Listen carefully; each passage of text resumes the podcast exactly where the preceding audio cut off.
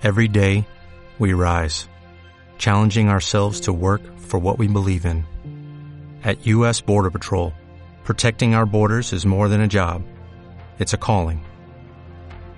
Agents answer the call, working together to keep our country and communities safe. If you're ready for a new mission, join U.S. Border Patrol and go beyond.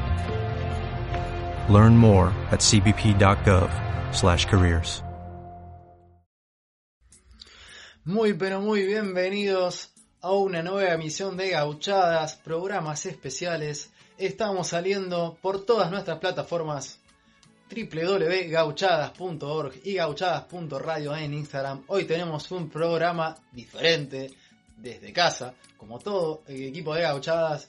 Y va a estar con nosotros, por supuesto, Chris y Gastón con sus secciones ¿Qué significa qué? y cineando. También va a estar Romy ¿eh? presentando una sección de música, de música rock, y vemos qué pasa, creo que tiene algo de MTV por ahí.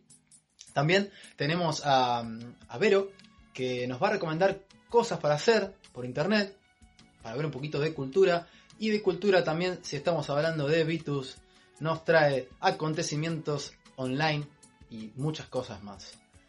Por supuesto, cerrando el programa de hoy, va a estar Rudolf con curiosidades curiosidades del más allá que, que a veces siempre viene bien saber un poquito más. Y todos los días aprende.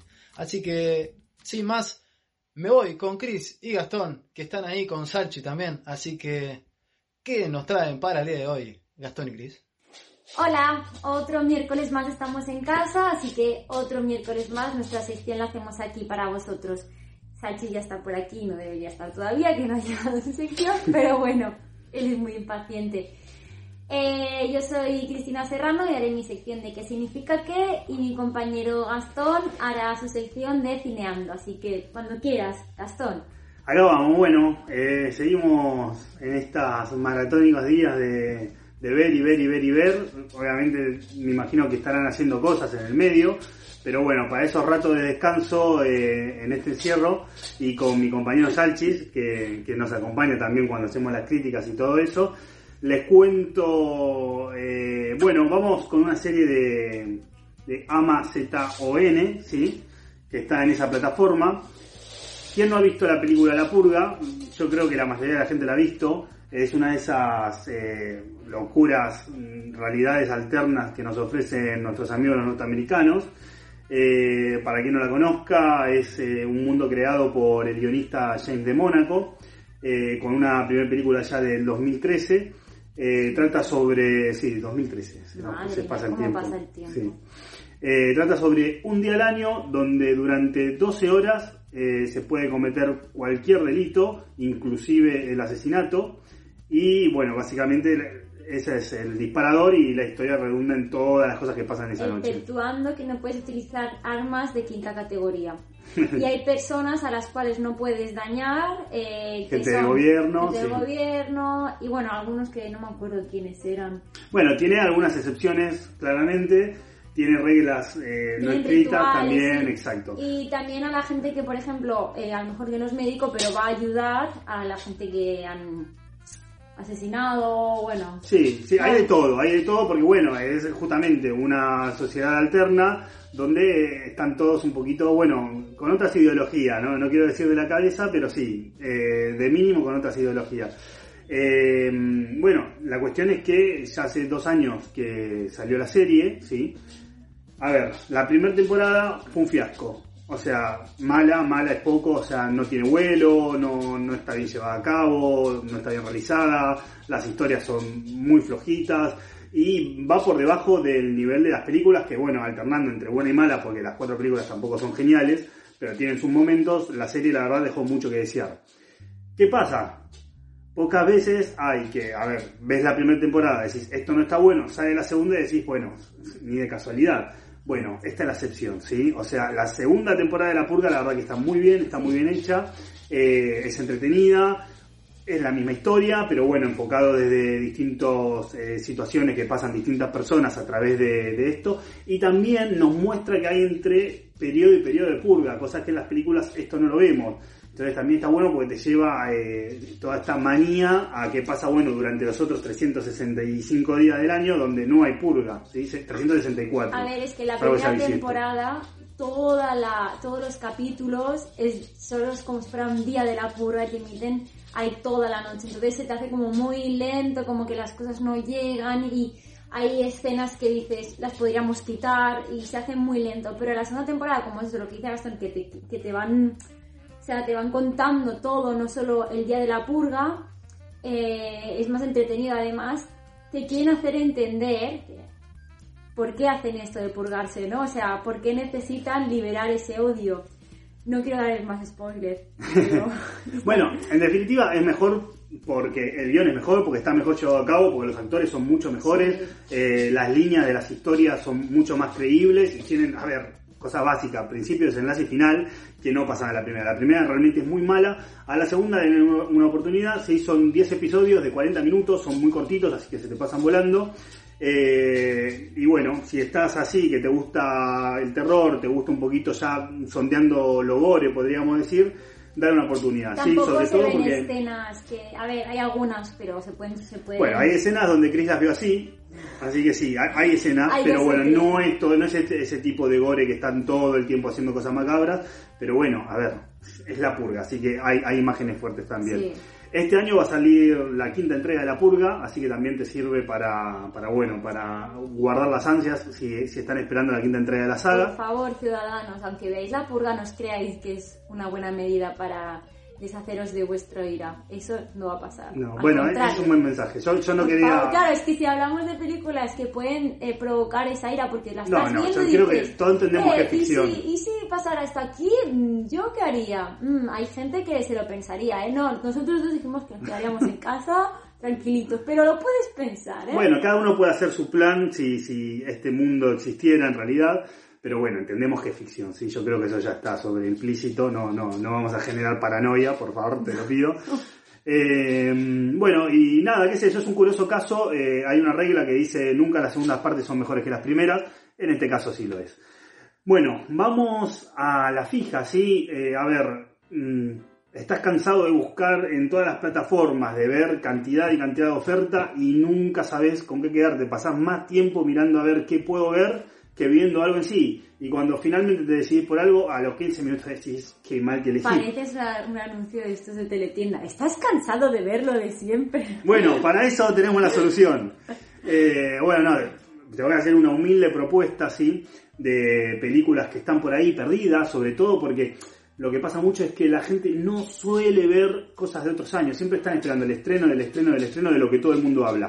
Bueno, créeme que por año deben sacar 100 cosas muy malas y 2, 3 muy buenas. Entonces, si te perdiste alguna de las cosas buenas que pasaron los, los años anteriores, los años pasados, sí, que, están en la plataforma, porque vale decir que las plataformas no tienen gran nivel de, de- de- cine de, otras épocas de calidad, sí, tienen sí grandes blockbusters y tienen películas icónicas, pero ni, ni de cerca hasta la cantidad que podrían tener, porque bueno, le dan avance a eso, a lo nuevo, a lo que es tendencia. Entonces, mi idea es recomendarte una película que quizás no viste, que es antigua, está bien, pero estoy seguro que la vas a disfrutar. Eh, en este caso sería en la N, ¿sí? La N que termina con X, Rojo. en esa, en esa plataforma, Logan Stock and Two Smoking Barrels. Juegos, trampas y dos armas humeantes. Los que la vieron, esta película de 1998, deben estar diciendo, sí, claro, está muy buena, o no, por ahí no te gustó, pero tiene, tiene muy buena aceptación. Los que no la vieron, eh, te cuento, Eddie, el protagonista, convence a tres amigos para apostar todos sus ahorros en una partida de cartas contra los mafiosos. Los cuatro pierden la partida y deben pagar una gran suma en tan solo una semana. Es redundante, lo sé, pero está filmado de una manera espectacular. El genio del vértigo, eh, Guy, eh, Guy Ritchie, casi lo digo mal, Guy Ritchie, que es, o sea, agarra una cámara y parece que está siempre subido a un cuatriciclo y lo clava a 120, no, no para. Eh, una de sus mejores películas para, para mi gusto, pero bueno, básicamente si te gustó eh, Snatch, Cerdos y Amantes, Transporting, Rock and Roll, Perro de la Calle, si te gustó cualquiera de esas películas y no viste esta, mm, mirátela porque es muy, muy buena película. Y también los invito a eso, a que revuelvan un poquito películas que, que ya son de otras décadas directamente, pero que son excelentes y que toda persona que le gusta el cine no debe perderse. Eh, y si de casualidad viste Rock and Roll, bueno, también puedes ver cualquiera de estas. Snatch, Rock and Roll, Perro de la Calle, perdón, dije Rock and Roll, así de casualidad viste eh, Juegos Trampas y Dos Armas Humeantes. Cualquiera de esas películas están buenísimas. 8 minutos, cada vez voy bajando más el tiempo, no voy a llegar a hablar del Hombre Invisible, lo dejamos para otra entrega, eh, pero bueno, se las trae, El Hombre Invisible es alto vuelo, de verdad. Bien, hasta aquí lo de por cine. fin. Luego borraremos toda la parte de Gastón. Sí. ¿Querés hacer un corte ahora? Un segundo de silencio para que puedan hacer así arranca No, tu sección. mi sección. Este es el segundo de silencio. Bueno, yo he traído un juego que se llama ¿Quién quiere ser argentino? Y de verdad os lo juro que Gastón no ha mirado las preguntas que le voy a hacer. Y bueno, tiene como la última vez hicimos el comodín del 50%, el público que es Salchis y la llamada que de verdad puede llamar a alguien. Entonces, eh, juegas tú solo y te juegas la cena. Si no, no ganas, no te hago de cena. Y no cenas nada. Lo único que sabía era que me hace preguntar. To- Todo lo demás es nuevo, o sea. Vale. Pero bueno. Pero piensa que Lo sí. bueno de, de la cuarentena es que no puedes dormir afuera. Ojo, eso es un dato Piensa interesante. que si ganas, voy a hacer una buena cena, una rica cena. Dale, vale. ¿Vale? Después le mandamos fotos de la cena para que metan en el video. Vale, primera pregunta. ¿Cómo se llamaba el dinosaurio más grande, más grande descubierto en Argentina? A. Dinotino. B. Argentino. C. Dinosaurio Che. Y, y D. Argentinosaurus. Bueno, lo viene. sí, teniendo en cuenta que las otras opciones no están muy elaboradas, o por lo menos no me imagino un dinosaurio que, que en el DNI tenga esos nombres, yo creo que... Dinosaurio Che está Claro, muy bien. Está muy bien. Yo creo que el más lógico es argentinosaurios. ¿Seguro, Es Gastón? que sí, porque además ya la sé. Vivía en la Patagonia, era herbívoro, era, era inmenso, bueno, era el más Bueno, grande. y la respuesta es... Era el más grande terrestre, ¿eh? Sí, Porque sí. de- ah, sí, la- sí, argentinosaurios. Sí, y la respuesta es... ¡Correcta! Vamos a por la segunda. Muy bien, estás más cerca de tu gran cena. ¿Cuánto tengo que hacer? 5. ¿Cuándo fue la primera transmisión de la radio en Argentina? A. En 1920. B. En 1921. C. En 1970. Y D. En, en- en el siglo II antes de Cristo. A ver, repetime las tres primeras. A. 1920. B. 1921. C. 1970. La del siglo II antes de Cristo no te la repito porque... 1920. ¿Estás seguro? Sí. Salchi, por favor. Bueno, a ver, para, le voy a preguntar a Salchis. Salchis, vení. Voy a usar mi comodín del público. Vení, Salchis. A ver, escuchame una cosa. ¿Qué hacemos? ¿Cuál es? ¿Vos decís 1921? ¿Estás seguro? Seguro, ¿no? Bueno, 1921 dice. Salchis. ¿Seguro? Sí, la cambiamos. ¿Seguro que no quieres. Tu primera respuesta, Gastón? Sí, sí, no como, no come él tampoco, ¿eh? Yo me lo pensaría muy Bueno, bien. ¿Qué tal? No, no, corrigió, corrigió, No dijo sabe mucho de 1920. Argentina. 1920. ¿Sí? Sí. La respuesta es... ¡Correcta! Vamos Sí, a por la bueno, tercera. Me hiciste me hiciste usar un comodín. Uy, se me rompió la página. 3. ¿Quién creó el primer largometraje animado en Argentina? A. Santiago Fernández. B. Benjamín González. C. Gastón Fretes. D. Quirino Cristiani. Está difícil. Sí, o sea, yo sé que la primera animación se hizo en Argentina, Sí. a nivel mundial. O sea, eh, Bueno, puede ser el primer largometraje. O sea, sí, sí, la, la- la primera filmación de animación se hizo en Argentina. Digo la D, ¿seguro? sí. Quirino Cristiani, ¿la marcamos? No, a ver cuáles eran las otras dos. A. Santiago Fernández. B. Benjamín González. No. C. Gastón No, no, la D, la D. ¿Sí? Cristiani. Y la respuesta es... ¡Correcta! ¡Muy Uh, bien! Ya difícil. has pasado eh, como... ¿Cómo se dice cuando pasas el...? ¿Umbral? No sé, yo qué sé. ¿De Bueno, que ahora por lo menos ya tiene un yogur ganado. Es decir, si no cena, por lo menos se va con un yogur. Van 13 minutos, nos van a matar. Vamos. Bueno, venga, vamos. ¿Dónde hay un pueblo? No te enrolles tú dando con lo tuyo, que yo solo llevo cuatro minutos. ¿Dónde hay un pueblo que vive como en la Edad Media, en Argentina? A. Mo- eh, Moisés, Moisés, Moisés Ville. No entiendo por qué. Porque además eso no es argentino. Pues así, no está diciendo bien algo ¿Qué argentino, pero. argentino? Moisés Ville. Moisés Ville. D. ay, eh, B. La Pampa. C. Los Camarones. D. Colonia a Víctor. Es que no lo puedo hacer a ordenador. porque Bueno, no vamos, vamos, vamos a apostar por la grande, la Pampa. ¿Seguro? Bueno, no, Colonia Víctor. ¿Seguro? Sí, Colonia Víctor. Tienes que pensar que siempre el primer impulso es el acertado. Bueno, la Pampa entonces. Quiero que te me. Y la respuesta es... Sí. Correcta, además, un dato super guay. Eh, hablaban una mezcla de alemán y holandés antiguo y tenían sus propias normas y leyes, no le hacen caso al Estado ni al gobierno ni nada. Sus costumbres, o sea, es como que están aislados.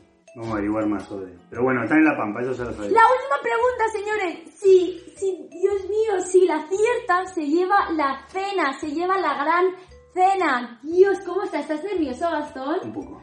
Sí, porque bueno, si hubiera, si hubiera errado cualquiera de las otras es como ya fue, pero ahora, ahora, me la sí, estoy ¿eh? jugando. sí, Esta es súper complicada. ¿Cuánto pesaba el ave voladora más grande del mundo llamada Argentavis magnificem? Bueno, no sé si lo he pronunciado bien, ¿vale? Que habitó en Argentina hace unos 6 millones de años. A. 235 kilos. B. 1231 kilos. D. 120 kilos. Y D. 59 kilos. ¿Cazón? Será aproximado, ¿no? Ah, no. Esa cerca. O sea, la, la pesaron, la trajeron a la vida, le dijeron, Yo pon vi esta fotos. dieta, Y fotos. Está bien. O sea, estaba a dieta, en el momento no se sabe eso. Bueno, yo creo que una tonelada no. ¿El primero cuánto era? 235, 235. Y ahí, ¿de ¿dónde tenés la respuesta vos? Yo me la sé Ah, ya. vos ya te la sabés. Ah. Está 235, 235, sí. 1231, Sí, mi- eh, 120 o 120, 59. Mm, No nos 120. queda mucho tiempo. 120, ¿Sí? 120. ¿Seguro? ¿No vas, a, no vas a utilizar ningún comodín? Bueno, sí, sí, dale, 50-50. Vale. Y se queda en 1231 y 120. 120. Sí. Sí, la había acertado la primera, no lo puedo creer. Vale, Muy y la res- Pero si además no lo sabes, a lo mejor es 1231. No, una tonelada no puede volar, salvo que sea un avión. La respuesta es incorrecta. No existe el ave. ¡Que sí! ¡Ah! 120 kilos. Qué buena que vos sos capaz, eh. vos sos capaz. Bueno, 120 kilos. Bueno, me ganó la cena. Muy bien. Felicidades, enhorabuena, gracias por Esto venir parece que lo hubiéramos arreglado completamente. No, no, no le dice nada, eh, os lo juro. Bueno, eh, gracias a todos y espero que os lo hayáis pasado bien, igual que nosotros o más. Y nada, ahora viene la sección del Salchis que habla de pinzas argentinos. Y después más secciones, así que queden siguiendo el programa. Y bueno, un saludito a todos. Seguimos aquí en cuarentena. Chao, gracias. Chau, chau. Recordarles que estamos saliendo a través de todas nuestras plataformas gauchadas.radio en Instagram y www.gauchadas.org, como dice nuestro amigo Rudolf. Y, y bueno, nada, ahora viene, le toca, le toca el turno a, a Romy. Romy, que nos va a hablar un poquito de su sección que va a presentar ahora, que es un poquito de música.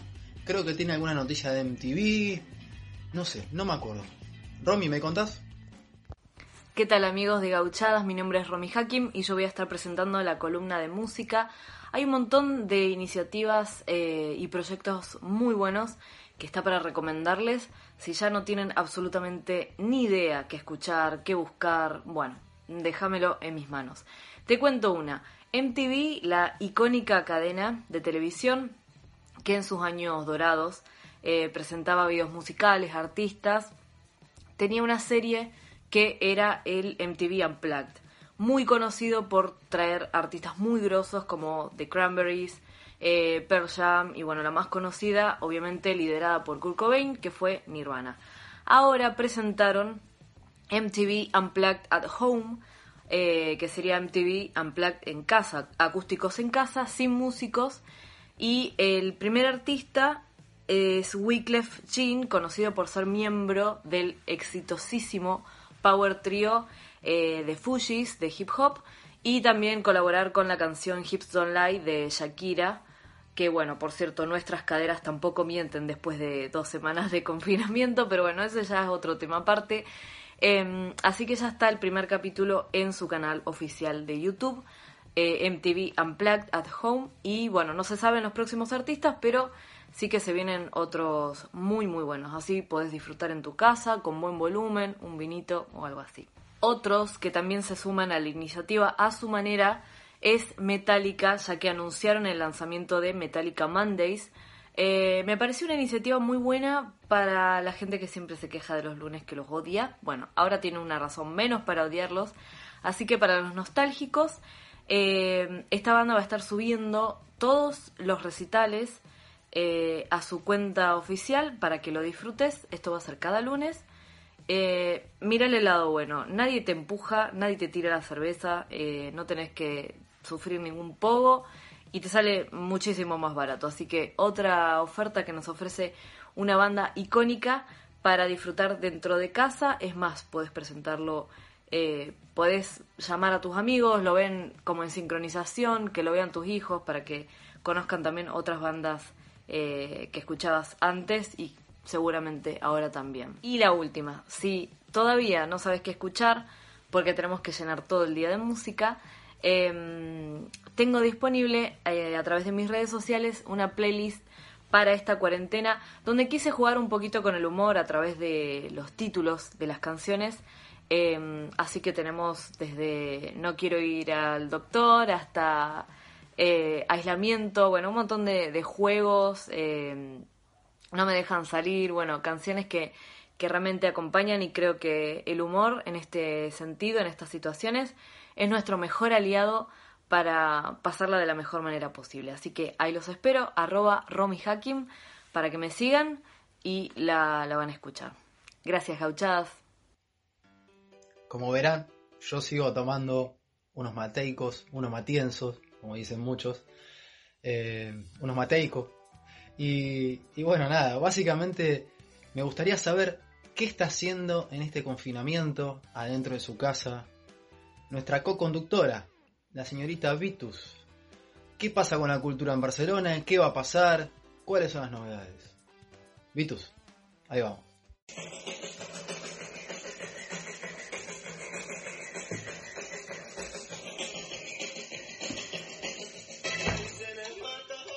Buenas tardes, gauchadas, ¿cómo les va?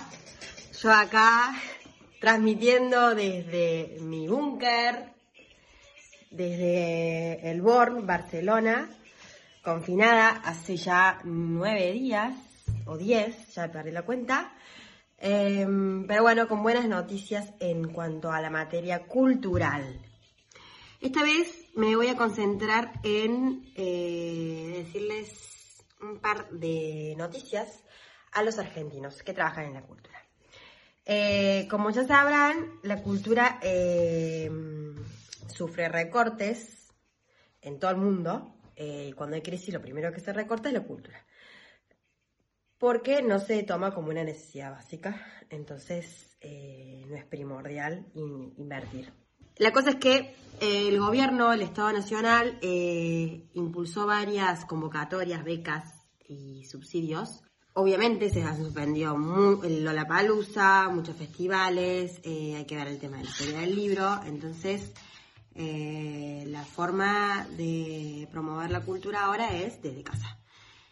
Pero también apuntando hacia un futuro. Entonces eh, vamos a ver dos cosas. Una, eh, cómo consu- consumir cultura desde casa y otra, cómo producir cultura en un futuro. Entonces, a ver, ¿qué pasará con la cultura en tiempo de coronavirus? Es lo que nos preguntamos, porque no es la misma cultura que entretenimiento, no es lo mismo ver una serie o jugar a un videojuego que consumir cultura. Entonces, Ahora, por ejemplo, los monotributistas, los creadores, ¿cómo empiezan a producir dinero? Bueno, el Ministerio de Cultura de la Nación Argentina, junto con el Ministerio de Salud, Desarrollo Social y otras áreas del gobierno, ampliaron el presupuesto destinado a cultura para reforzar los programas vigentes y los futuros eh, proyectos culturales. En Buenos Aires como en las otras provincias, así que eso es muy positivo y muy federal. Ampliación del presupuesto de 17 a 50 millones de pesos para Puntos Culturales. Puntos Culturales es un programa que brinda apoyos a organizaciones sociales que desarrollan iniciativas artísticas en salas en ciudades centrales, o sea, en capitales. Eh, los centros culturales, que también son parte de núcleos urbanos donde, se frecuenta mucho la cultura, van a recibir fondos de emergencia eh, a causa de esta, de esta crisis del coronavirus. El programa Libro, destinado a la producción de la Feria del Libro de Buenos Aires, el 30 de abril, eh, se va a reforzar también en cuanto a presupuesto. El Instituto Nacional del Teatro destinará 97 millones de pesos para salas, obras y festivales que, se retomarán a partir de mayo, supongo mayo, eh, abril, esperemos, pero bueno, mayo seguro.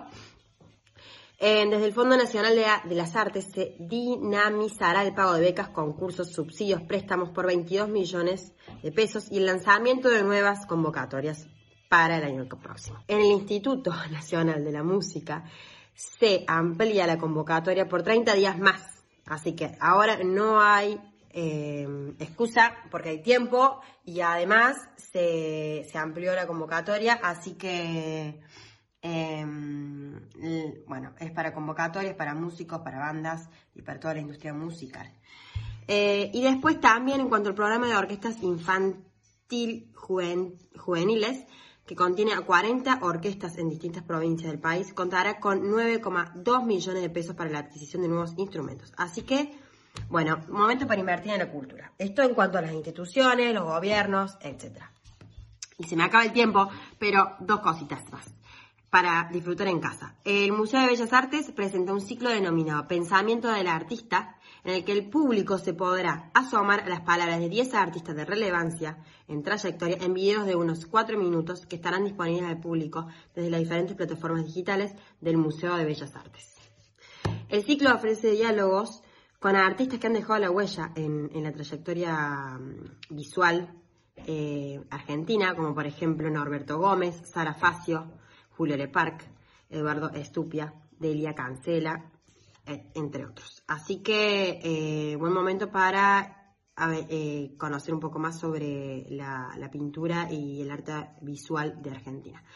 Y les dejo la última, CCK en casa, es este programa que en cuanto a materia música está muy bueno porque el Centro Cultural Kirchner convoca figuras de diferentes géneros, del rock, del pop, del folclore, eh, de la música clásica de Argentina, para que eh, hagan conciertos en vivo, así que los pueden disfrutar eh, en vivo desde, las redes del CCK y también quedarán ahí guardados. Así que bueno, eh, no hay excusa, hay tiempo, hay contenido, así que a invertir en cultura.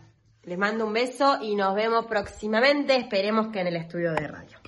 No hay excusa, hay tiempo. Por supuesto que verán mi cara de dormido, eso quiere decir que tengo tiempo para dormir, es cierto. Eh, pero como dice Vitus, eh, no hay excusa, hay tiempo. piensen actividades, usen la cabeza, escriban, Em, no sé, eh, miren tutoriales en YouTube, aprendan a tocar la guitarra, em, aprendan a hacer muchas cosas, manualidades, lo que sea, pero aprovechen el tiempo, porque el tiempo es sobre y cuando termine este confinamiento vamos a salir recargados de energía. Aprovechemos, aprovechemos el tiempo como Vero, que cuando no sabe qué hacer, se mete en todas estas páginas web y todos estos lugares donde podemos estar y aprender de cultura general, cultura argentina y cultura del mundo. Vero, mostrarnos un poquito esto, a ver. Hola, ¿qué tal? Hola a todos. Una nueva sección y una nueva emisión de Gauchas y la nueva sección de Turismo y Curiosidades.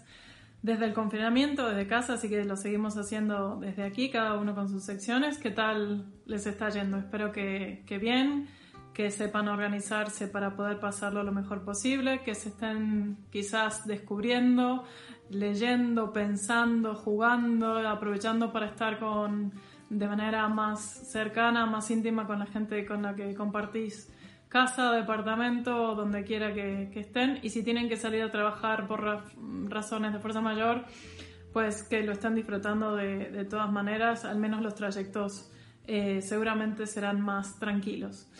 Así que mm, yo quería empezar la sección con unos mates, pero... y esto no es broma, fui a buscar el mate y... ¡Oh! mm, Rayos y centellas, mi mate no lo puedo hacer porque... ¡Ah! Vacío, sin hierba. ¡Qué tristeza! Es una de las cosas del confinamiento que cuando vas a comprar tenés la lista hecha y te podés ir olvidando de lo que realmente necesitas o tenés que ir bastante rápido en realidad. No es que tengas que ir, no hay nadie que te esté controlando, pero el, el tema de ir a comprar mm, te expones al contacto con otras personas, entonces particularmente yo lo hago una vez por semana y con eh, el menor tiempo posible para dedicar a, esta tarea. Entonces, no tener la lista hecha o ir rápido te hace olvidar una de las cosas fundamentales, que en este caso fue la hierba. Pero bueno, ya compraré esta semana. Empezamos la sección y quería comentarles que evidentemente que los que nos gusta viajar y queremos conocer nuevos lugares, esta situación se, se hace complicada. Eh, no es una cosa de vida o muerte, pero realmente que uno extraña el poder ir y descubrir. Pero eso, el, el hecho de poder salir no implica que tengamos que estar sin descubrir nada y, y- y podemos aprovechar un montón de información y un montón de webs que hay online disponibles, tanto porque se han abierto para esta situación especial como que ya están a disposición de, de nosotros en- desde, desde antes. Y entonces quería sacarles 10 propuestas para hacer en este tiempo de confinamiento. Eh, vamos con la primera. La idea es que yo les voy contando y van a ir apareciendo en este lado las capturas de pantalla si es que mi perro que lo tengo aquí no aparece también. Am, la primera que quería contarles es Google Arts and Culture. Es un proyecto de Google, evidentemente, que nació en 2011 y además de recopilar un montón de información mm, normal, de alguna manera, eh, de más de mil de museos, como biografía del- de los autores, eh, historias mm, o anécdotas de las pinturas y demás, tiene detalles muy interesantes como por ejemplo cuál es la historia detrás de las modelos de Manet.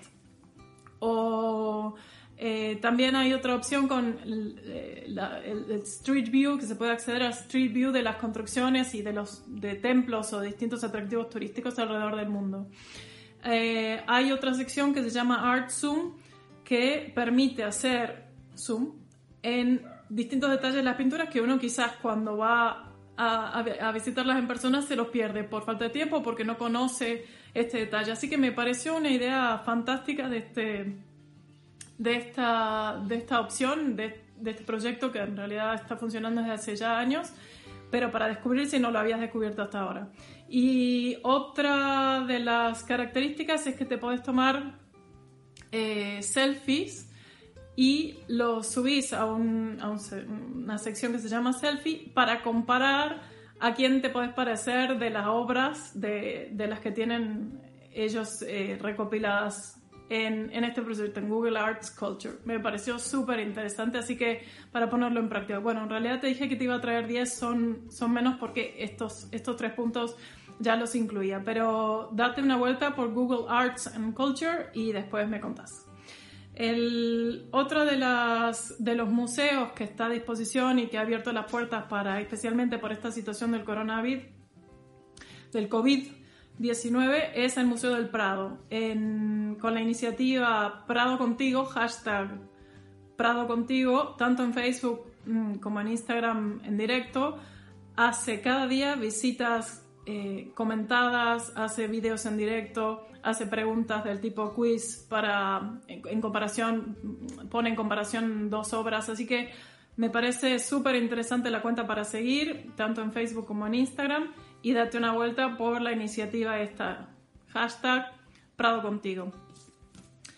Otra visita, si quieres hacer ya mm, propiamente una visita virtual a la Gran Muralla China, vas a ver ahora una, una de las fotos que, que te permite acceder, no a través de este video, sino que si buscas visita visual virtual la Gran Muralla, China, seguro que am, aparece y te permite recorrer la muralla china como yo creo que muchos de nosotros no vamos a poder hacerlo. Es decir, estás volando ahí, estás sobrevolando la muralla cerquita y apreciando cada detalle. Otra visita virtual muy interesante si te gusta la naturaleza y quieres salir de la ciudad son las atracciones, y que tiene un montón, del Parque Yellowstone en Estados Unidos, el primer parque nacional a principios del, 19, del 20. Eh, y luego tenés otras visitas virtuales que también ya estaban desde antes, en el Louvre, en el Thyssen-Bornemisza, en el Frida Kahlo en México, en el Rijksmuseum en Holanda, la Galería Uffizi del, del Uffizi o el Museo Arqueológico de Atenas. Así que aprovecha estos días para, mm, si te gustan los museos, si te gusta el arte y si no te gusta por curiosidad, igual también entrar y ver qué se cuece en cada uno de estos museos en sus visitas virtuales. Una mm, iniciativa muy interesante es la de Google Maps y eh, Jordania, el país de Jordania, con la ciudad de Petra. La reina, Rania, hace una visita, hace los comentarios de la visita guiada a través de Google Maps y la verdad que está súper interesante. Mira las, las imágenes que aparecen también aquí, son capturas de lo que podés hacer y de lo que podés ver en esta visita. Eh, y los últimos tres, el proyecto Erpano, que es un eh, varios fotógrafos rusos se reunieron ya también hace años e hicieron fotografías para hacer una visita virtual, pero no en video, sino eh, no, no, a través de imágenes activas, sino a través de fotos eh, de más de 300 lugares, como, bueno, el templo Luxor en Egipto, por ejemplo, que también tenéis la imagen aquí. Y vale la pena, así que dale, échale un vistazo, dale, dale una vuelta. Y finalmente dos iniciativas nacionales de España, que es Turismo Madrid en Twitter, si sos más de, esta red social.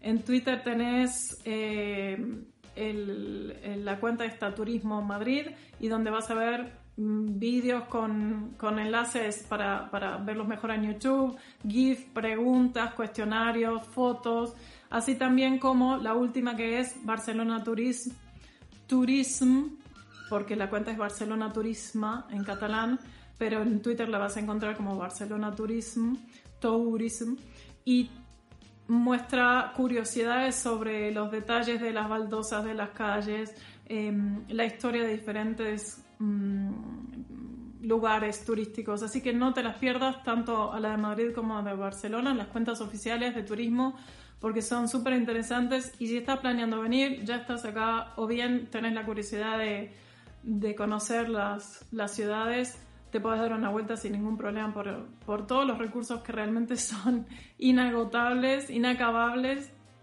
y están muy bien pensados para que podamos hacer el descubrimiento online. Espero que te haya gustado la, la, propuesta de los lugares a visitar, que descubras otros. Si tienes comentarios, mandalos, así los podemos leer en la próxima, en la próxima emisión. ¿Qué viste? ¿Qué te gustó? ¿Qué no te gustó? Y te deseo que pases un buen confinamiento. Por favor, quédate en casa. Yo me quedo en casa y espero que vos también. Un saludo. Rudolf, la gente de Gauchadas quiere saber cosas, quiere saber cosas. Rudolf, ¿nos enseñás? Buenas tardes, queridos amigos de Gauchadas en Radio Construyendo Relaciones. Yo también me sumo a este proyecto de, de Gauchadas, de todo el equipo, que es desde casa para vosotros con amor en estos días donde las cosas han cambiado y seguramente cambiarán muchas cosas para siempre. Eh, estamos ya en primavera, cosa que también hay que festejar, y empieza el calorcito y empieza muchas cosas interesantes las que podemos hacer eh, en casa también, fuera cuando podamos, pero de momento en casa podemos estudiar, leer, pensar, reflexionar eh, y aprender nuevas cosas. Tenemos internet, con lo cual hay muchas cosas que, que podemos eh, hacer de positivo en estos días de estar en casa tranquilo. Una de las cosas es tomar un buen mate, naturalmente, yo casi todo el día. Pues os comento un poco de qué quiero hablarlos en esta oportunidad que me da eh, programa para, para, dirigirme a vosotros y quiero hablar de algunos de los eh, inventos culinarios, vamos a decir, no sé si inventos argentinos, uruguayos, paraguayos que han del cono sur que, han, dado la vuelta al mundo. Algunos de ellos son la salsa golf, por ejemplo, la más internacional de todas las salsas, creo yo, nuestra, sí.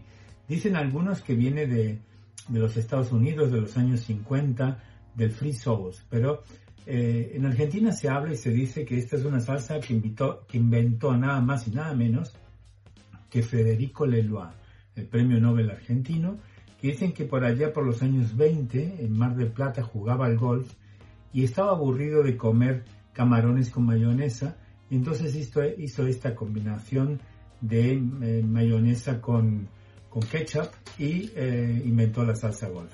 Pues hoy se popularizó rápidamente en todo el país y en todo el mundo hoy podemos encontrar lo que es la salsa golf.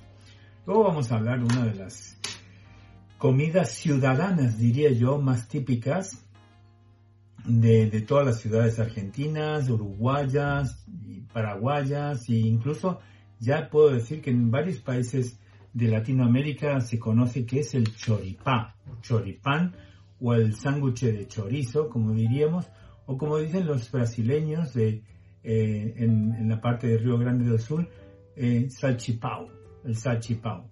Esto se come en Argentina, Chile, Paraguay, Uruguay y también en, Río Grande del Sur y también, como he dicho, en varios países de, como Bolivia, Colombia, Perú, Venezuela y también en Cuba. Pues el choripán no es más ni menos que un chorizo eh, criollo, como se le suele llamar, que es un tamaño pequeño que se hace a la parrilla. Eh, tiene una mezcla normalmente de un 70% de carne de carne de vacuna y un 30% de, de carne de, de, cerdo. Se suele hacer, es lo primero que se hace en cualquier asado. Se, hace lo que es el chorizo y la morcilla, es lo primero que se sirve. Dicen que eh, en el campo, cuando se hacían los típicos asados de campo, se empezó a comer esto de, abrir un pan y poner un chorizo con chimichurri mientras el asado se hacía, que suele tardar, si un buen asado suele tardar bastante tiempo en hacerse a fuego lento, pues se comía el choripán, que era lo primero que estaba y rápidamente. De allí nace eh, este choripán. Actualmente es muy común en las ciudades que haya carritos en, la costanera, cuando hay costa, o en, las ciudades del interior, en los parques y tal, donde puedas, puedes comprar un choripán eh, incluso con, aparte de chimichurri le pone muchas cosas más, ¿no? Eh, pimientos y otras cosas. Muchas veces los chicos jóvenes que salen de las discotecas tardes suelen amanecer con un choripán y alguna bebida por la madrugada. También es algo que se ha popularizado en, todas las familias cuando hay asados, que lo primero que se prueba es un choripán. Pues bienvenido el choripán, que es un buen invento y, espero poder comer uno pronto, ahora que viene la primavera y podemos hacer un asado en alguna terraza. Y luego hablamos actualmente de las famosas y conocidas empanadas. ¿Quién no come una empanada? En Argentina hay diferentes, por zonas incluso son diferentes, que si las salteñas, que si las cordobesas, que si las tucumanas, que cortadas a carne a cuchillo, que si no sé tal, que si no sé cuánto. Pues esto de empanar algo, de poner algo dentro y cubrirlo de masa, viene de, muchas, de muchos orígenes, ¿no? No solamente es argentino, sino que, y gallego quizás, ¿no? Em, ya estamos hablando que antiguamente, en el año 1520, en, lengua catalana ya salió hablo, algo que hablaba de eh, algo, una empanada, algo con pan, ¿no? Cubierto de pan. Y ahí hablaban ya de mariscos y ponerle otras cosas rellenas empanadas envueltas en pan. Después los, los árabes también tienen este tipo de costumbre de hacer, preparan carne de cordero con alguna especie que le llaman estijá o eh, fatah, que es un tipo de, empanada también. ¿no? Naturalmente los griegos eh, incluso hacían una masa muy fina para, para rellenarla que se llamaba filo. Y después en Persia, donde había un, un similar hace varios siglos antes de Cristo, que también. Con lo cual, eh, encerrar carne o algún producto dentro de una masa no es invento argentino, pero sí la forma y el sentido que nosotros le damos de hacerlo de esta forma curva, con un repulgue o tal, las empanadas árabes, que son otro tipo de empanadas. Y bueno, allí tenemos eh, naturalmente en, todas las, regiones de Argentina, de Uruguay, son diferentes. Eh, algunas incluso en Venezuela hay algunas que son empanadas más grandes, en otros países, en Bolivia, son diferentes. Bueno, las nuestras, tengo que decir, las nuestras del Cono Sur están todas muy buenas. Y hablemos de otro de los platos típicos ¿Cuál? La milanesa.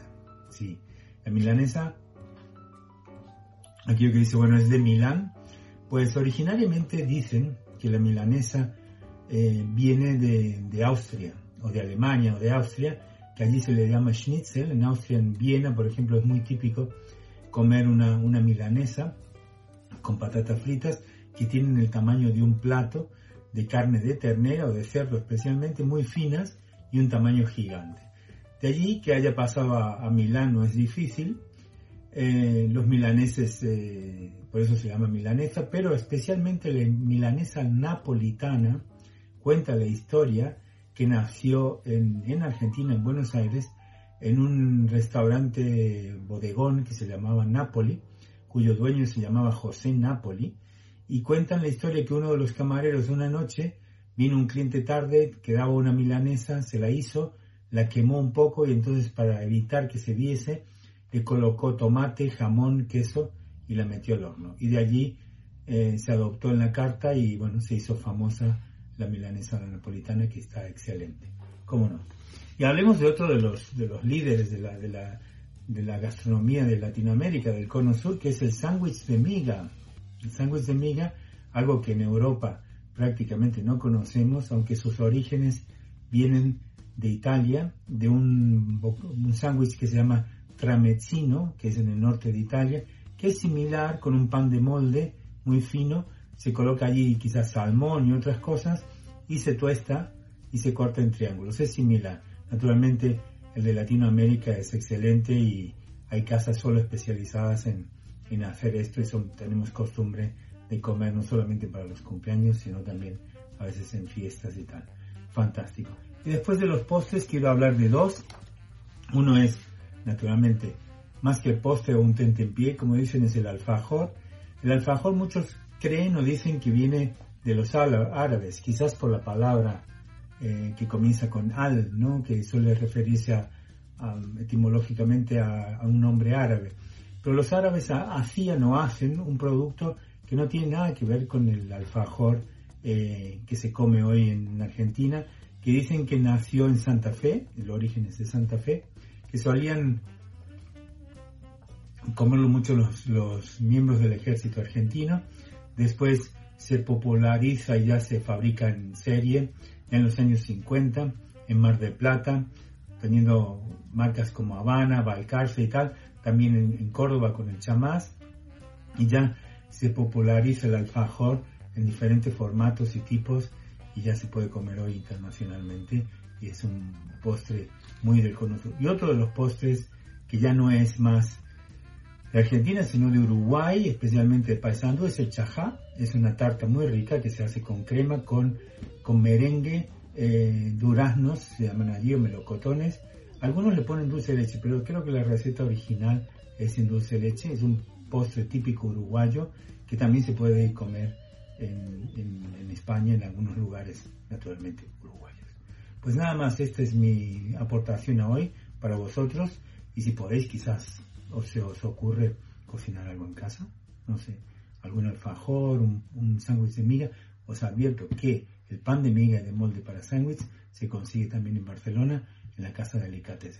Hasta la próxima, nos vemos. Que pasen bien estos días. Chao. Y como dice Rudolf, que pasen muy bien estos días. Aprovecho para mandarle un saludo muy grande a David de Delicatessen, donde está la mejor carne argentina aquí, en, por lo menos en Barcelona. Y, y bueno, sin más. Ah, antes que nada, aprovecho, me voy a meter un poquito en la sección de Gastón, pero acabo de ver una serie que se llama La maldición de Hill House. Si les gusta el terror, por favor mírenla, está en la plataforma de la N, como dice Gastón. Así que nada, aprovechen, ganen el tiempo, escriban, lean, métanse en tutoriales y aprendan mucho, que cuando termine este confinamiento vamos a salir con todo, pero de verdad, ¿eh? De verdad, con todo. Nada más, muchas gracias. Esta fue una nueva emisión de Gauchadas, programas especiales. Seguramente seguiremos, dependiendo cómo va ocurriendo todo lo que está pasando, pero seguiremos transmitiendo. Por ahí en la semana hay alguna sorpresita. Estén atentos a nuestras redes, gauchadas.radio, nuestro Instagram y www.gauchadas.org. atentos porque se vienen muchas, pero muchas novedades. Me despido, saludos también a la producción, a Vicky, a, bueno, eh, todos los que estuvieron participando en este programa, a, a Romy, a Gastón, a Chris, a Rudolf y, y a Vero y a, por supuesto a Vitus. Eh, también saludos a Afo, a Dani y, y nada. Esto fue Gauchadas, programas especiales. Hasta la próxima.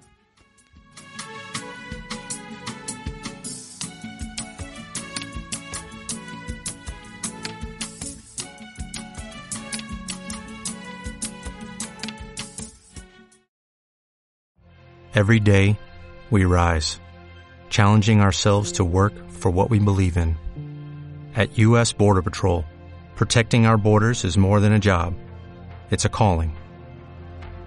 Agents answer the call, working together to keep our country and communities safe. If you're ready for a new mission, join U.S. Border Patrol and go beyond. Learn more at cbp.gov slash careers.